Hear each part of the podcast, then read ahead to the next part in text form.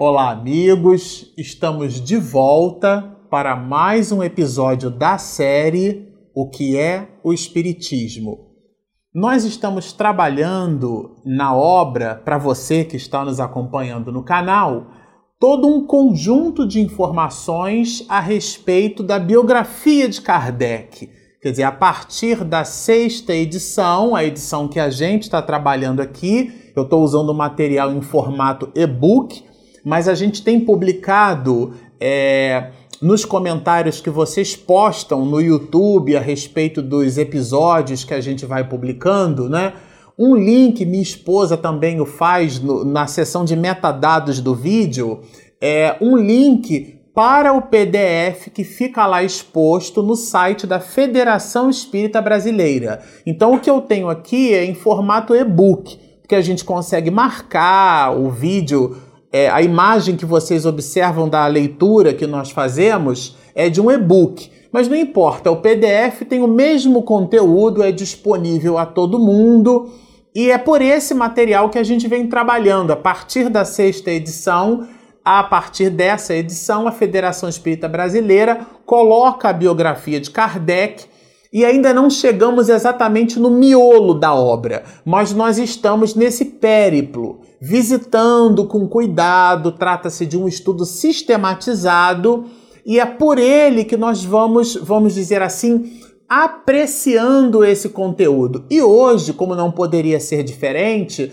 nós vamos retirar é, da Revista Espírita de janeiro né, de, do ano de 1862, e nós terminamos o episódio anterior com o início dessa citação, nós vamos ampliar um pouquinho as possibilidades dessa citação da Revista Espírita, mergulhando e fazendo uma espécie de, de ligação entre uma citação do Evangelho segundo o Espiritismo que corrobora essa citação de Kardec e depois uma pergunta do Livro dos Espíritos, que está na quarta parte do Livro dos Espíritos, que também corrobora essa mesma citação.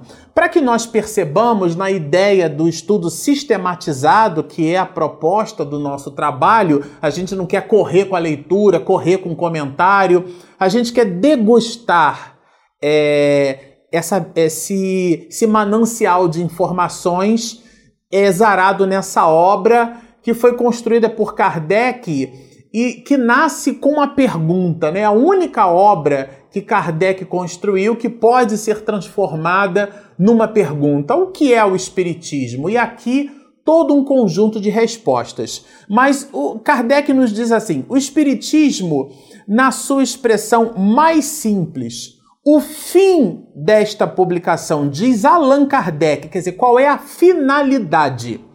É apresentar em quadro muito resumido um histórico do Espiritismo e uma ideia suficiente da doutrina dos espíritos para permitir ser compreendido o seu fim moral e filosófico essa citação que a gente está colocando, ela vai ao encontro do que nós lemos no episódio anterior. O Espiritismo se dirige aos que não creem ou que duvidam, e não aos que têm uma fé e aos quais esta fé basta. Isso foi retirado da Revista Espírita de dezembro de 1863. E essa citação aqui ela é tão atual, tão atual, que nós resolvemos fazer uma, uma viagem em outras duas obras da codificação. A primeira delas, que nós separamos aqui, é, trata-se do Evangelho segundo o Espiritismo, de uma citação do Evangelho segundo o Espiritismo, aonde está escrito assim: os infortúnios ocultos. E nessa passagem a gente vai encontrar é um panorama desenhado nessa obra, tá certo? Que nos comete, a gente vai ler um pouquinho da citação para nós nos contextualizarmos e já já a gente já vai fazer a ligação com o que isso tem a ver com o que é o espiritismo.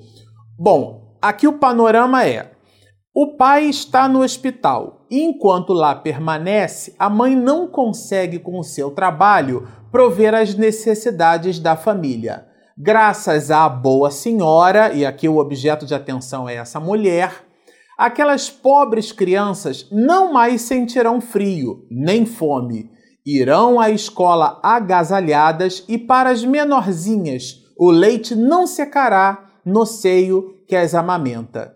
Se entre elas alguma adoece, não lhe repugnarão a ela a boa dama, essa senhora, né? Os cuidados materiais de que essa necessite. Dali vai ao hospital levar ao pai algum reconforto e tranquilizá-lo sobre a sorte da família.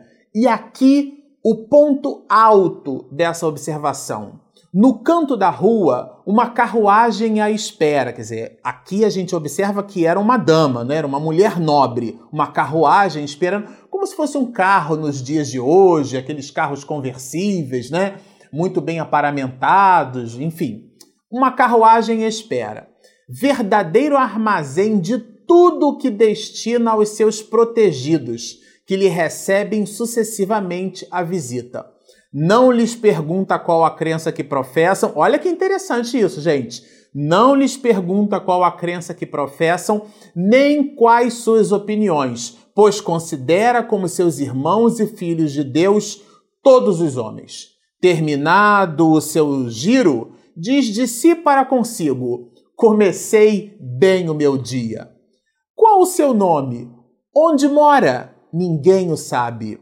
Para os infelizes, é um nome que nada indica, mas é o anjo. Olha isso, gente. Isso aqui está no Evangelho segundo o Espiritismo. É o anjo da consolação. À noite, um concerto de bênçãos se eleva em seu favor ao Pai Celestial. Dois pontos. Qual é esse concerto de bênçãos? De católicos, judeus, protestantes, Todos a bem dizem. Por que tão singelo traje? Para não insultar a miséria com o seu luxo. Porque se faz acompanhar da filha, para que aprenda como se deve praticar a beneficência. A mocinha também quer fazer a caridade. A mãe, porém, lhe diz: que podes dar, minha filha, quando nada tens de teu?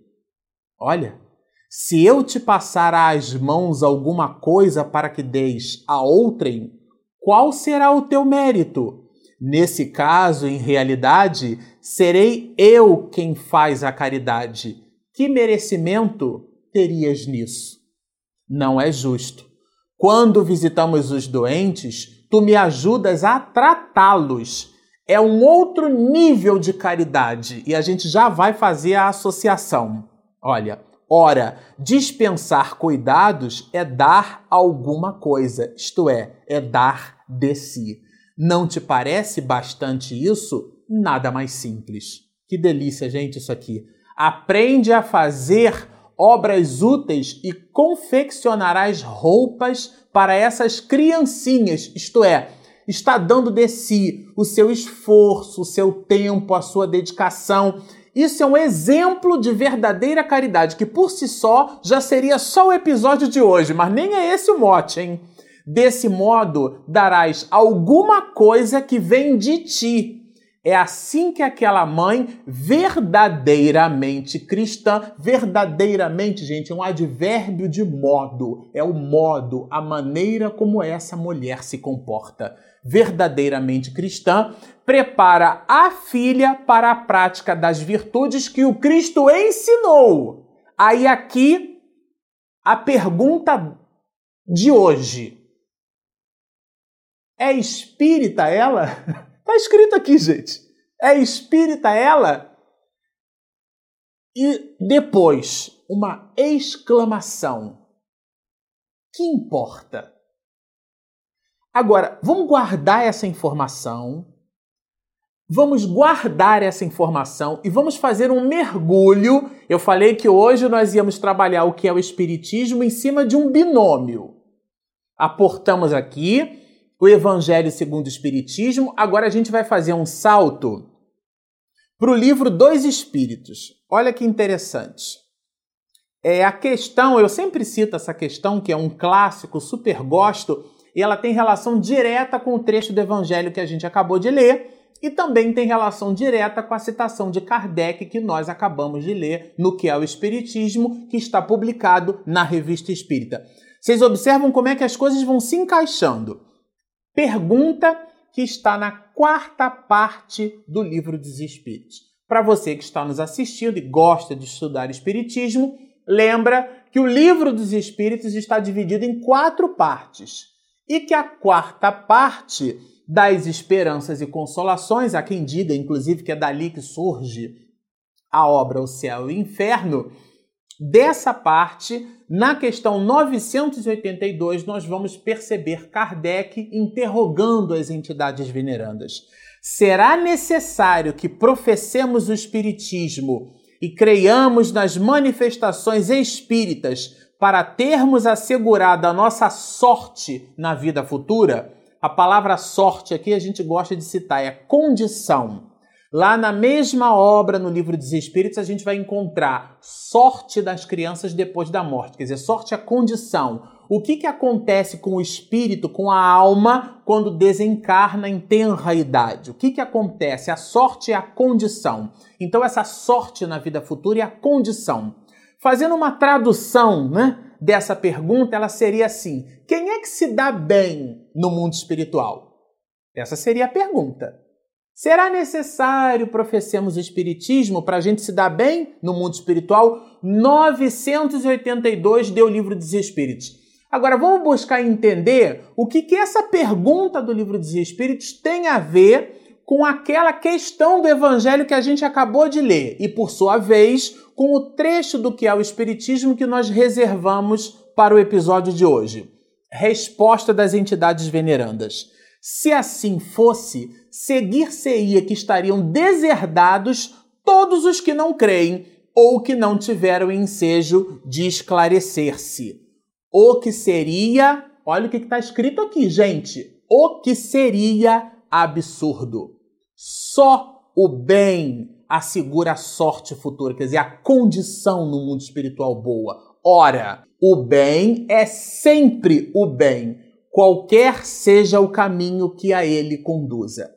Isso significa dizer que nós rotulamos a caridade transformando-a. Ah, isso aqui é o protestante, isso daqui é o católico, isso daqui é o espiritista, isto daqui é o budista. Mas ficou claro no Evangelho segundo o Espiritismo e na 982 do Livro dos Espíritos que é somente, olha, ora, o bem é sempre o bem, qualquer que seja o caminho que a ele conduza. E a tese é de Jesus meus discípulos serão reconhecidos por muito se amarem.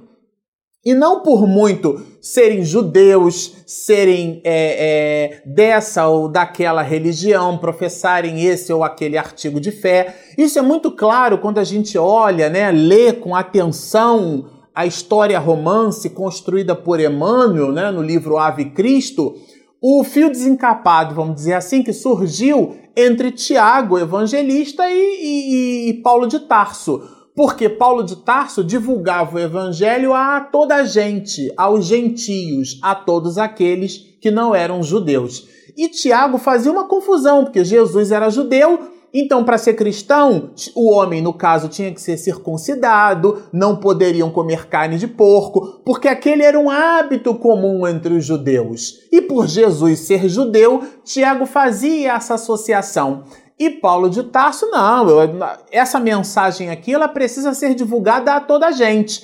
E nós, infelizmente, nos distanciamos dessa mensagem de caridade augusta criando rótulos entre nós. Então, certa vez, o próprio Divaldo Franco comentou em uma de suas conferências, né, numa análise antropológica, nos últimos 6 mil anos nós tivemos menos de 200 anos de paz na história da humanidade. O resto das guerras, a maioria delas, vamos dizer assim, é promovida, é, é alavancada por questiúnculas religiosas. Então, a ligação com Deus através do religare, que deveria nos aproximar uns dos outros, acaba paradoxalmente nos distanciando uns dos outros, porque construímos castas, construímos processos, clãs. É, eu, há muitos anos atrás, minha irmã ainda fazia faculdade de língua portuguesa à época, e um livro de Marco Bagno, né, chama-se Preconceito Linguístico, e na capa, dois nordestinos, né, ali é, com uma paisagem de fundo, um agreste, e depois lendo o livro, e, e de fato tratava-se de um doutor no assunto, isto é, um professor com doutorado no tema, porque versava das questões ligadas à gramática normativa e à linguística, né? Dessa mania que a gente tem em língua portuguesa de estabelecer certo e errado. E ele, Marco Bagno, dizia que nós acabamos transformando normativas linguísticas para estabelecer o certo e o errado entre as pessoas, isto é, construindo classes. E aquele casal de nordestinos que estava na capa da obra era nada mais, nada menos que o seu pai e a sua mãe, quer dizer, o pai e a mãe do autor do livro. Isso nos mostrando que o conhecimento que deveria nos aproximar mais uns dos outros deve, acaba nos distanciando. Agora, ficou fácil de entender a citação que está aqui no que é o Espiritismo. Agora vamos voltar para a citação, porque ela ficou ampliada, né? O Espiritismo se dirige aos que não creem ou que duvidam, e não aos que têm uma fé e aos quais esta fé basta. Foi o que repetimos no episódio anterior mas agora pondo luzes de citações do que é o, do, do livro dos Espíritos e pondo luzes em citações do Evangelho segundo o Espiritismo. E ele, quando cita aqui é, que o Espiritismo, que ele vem na sua expressão mais simples, é que a mensagem de Jesus, a mensagem do amarmos uns aos outros e não armarmos isto é, já cheio de armas, cheios de preconceitos, cheios das idiosincrasias da sociedade. Então, se é uma pessoa que está fétida, ela se aproxima de nós, a gente já já se afasta, né?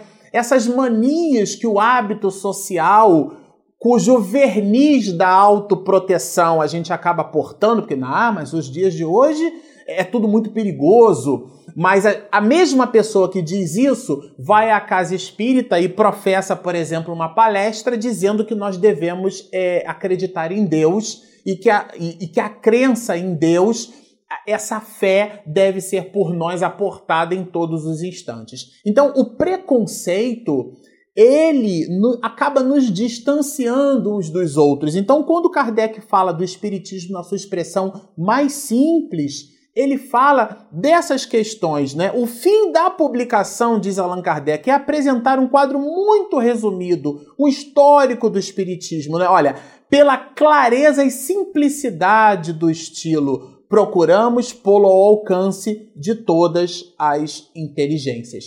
Então aqui a gente, quando fala de simplicidade, a gente fala dessas questões, né? Da, desse distanciamento do preconceito talvez seja a grande mensagem que a gente queira aportar nesse episódio.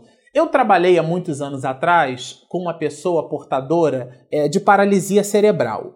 É um, um, amigão, fiz uma amizade com ele, chama-se Tomé Cavadas. E o Tomé, no momento do parto, ele fez um quadro de anóxia, né? parou de oxigenar o cérebro e, e, e aí, com isso, ele possuía é, uma, uma dificuldade motriz, na, possui né, uma dificuldade motriz nas mãos e também nos pés.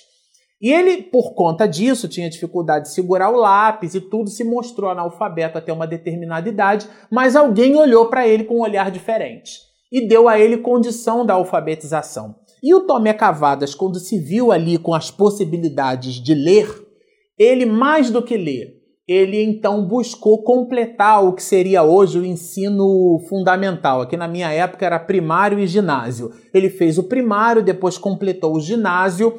A instituição que deu a ele a possibilidade do ginásio também deu a ele a possibilidade do ensino médio. Ele completou o ensino médio e quando eu conheci Tomé Cavadas, ele estava terminando a faculdade de turismo, digitando com dois dedos a sua monografia que levou mais de um ano para ser revisitada. E eu, quando li a monografia do Tomé, chorei e me senti um zero à esquerda porque a gente reclama de tudo. Mas qual que é o ponto desse assunto? Na convivência com ele, eu percebia, por exemplo, que quando ele falava, né, quando ele falava comigo, é, ele usava um trejeito, ele, fa ele fazia um movimento assim com a cabeça, né? Então, ele fazia esse movimento e depois um médico, um neurocientista me explicou que como ele possuía a condição da sinapse comprometida, né, por conta da anóxia no momento do nascimento, e a visão era um estímulo muito grande, ele buscava descompensar a visão para organizar a fala. E eu percebi que era uma verdade, porque depois que ele parava de falar, o tique terminava e ele olhava para mim. Quando a gente entende o modo por sobre o qual a adaptação se deu, o preconceito vai embora. Então, quando a gente fala de conhecimento, quando Jesus diz assim: Conhecereis a verdade, a verdade vos libertará, a gente apressadamente acha que o conhecimento é simplesmente leitura de livros. Mas a, a, e a tese não é minha, é de Emmanuel, né? A palavra desperta, mas é o exemplo que arrasta. Então, quando o Evangelho segundo o Espiritismo, aqui na leitura que nós fizemos hoje, ela apresenta esse modelo de caridade da mãe para com a filha. Se eu te dou algo e você distribui aquilo que não te pertence, isso não é um modelo de caridade. O modelo de caridade é dar de si. Então, se você costura, se você vai no ato de coser, de costurar, Dá o seu tempo, pensa naquela meinha que você está fazendo, naquela roupinha, qual, quais as crianças podem receber aquilo. Aquilo é dar de si, dar a alma. Então, dar presente é estar presente, fazer-se presente. Esse modelo de caridade, aonde nós fazemos esse movimento de olhar para o outro, ele está muito mais alinhado com a proposta de Jesus quando fala do amor ao próximo do que simplesmente na nossa condição de ler coisas, decorar e produzir conhecimento para nada. Então, se nós quiséssemos deixar uma mensagem no episódio de hoje, a mensagem é a mensagem que está inclusive exarada nessa obra Fora da caridade não há salvação. E não é essa salvação a salvação simplesmente de, de não ir para o mármore do inferno, não é nada disso. Salvar-se é salvar a si mesmo, é buscar um patamar de elevação espiritual, porque o grande punhal da alma, todas as entidades sofredoras, se nos aportam na reunião mediúnica, que três quartas partes do seu sofrimento diz respeito ao seu grau de arrependimento. Isto é, aquilo que elas conheceram, sabiam, mas não fizeram. Então, o esforço ingente da modificação, você que está nos assistindo aqui no canal, de que, que nos serve tudo isso? Para modificarmos o nosso comportamento com vistas a essa atitude augusta, cujo episódio de hoje nós envelopamos na palavra caridade. Bom, ficamos por aqui, é, desejosos de continuar com vocês no próximo episódio. Estudem a obra, recomendamos a leitura.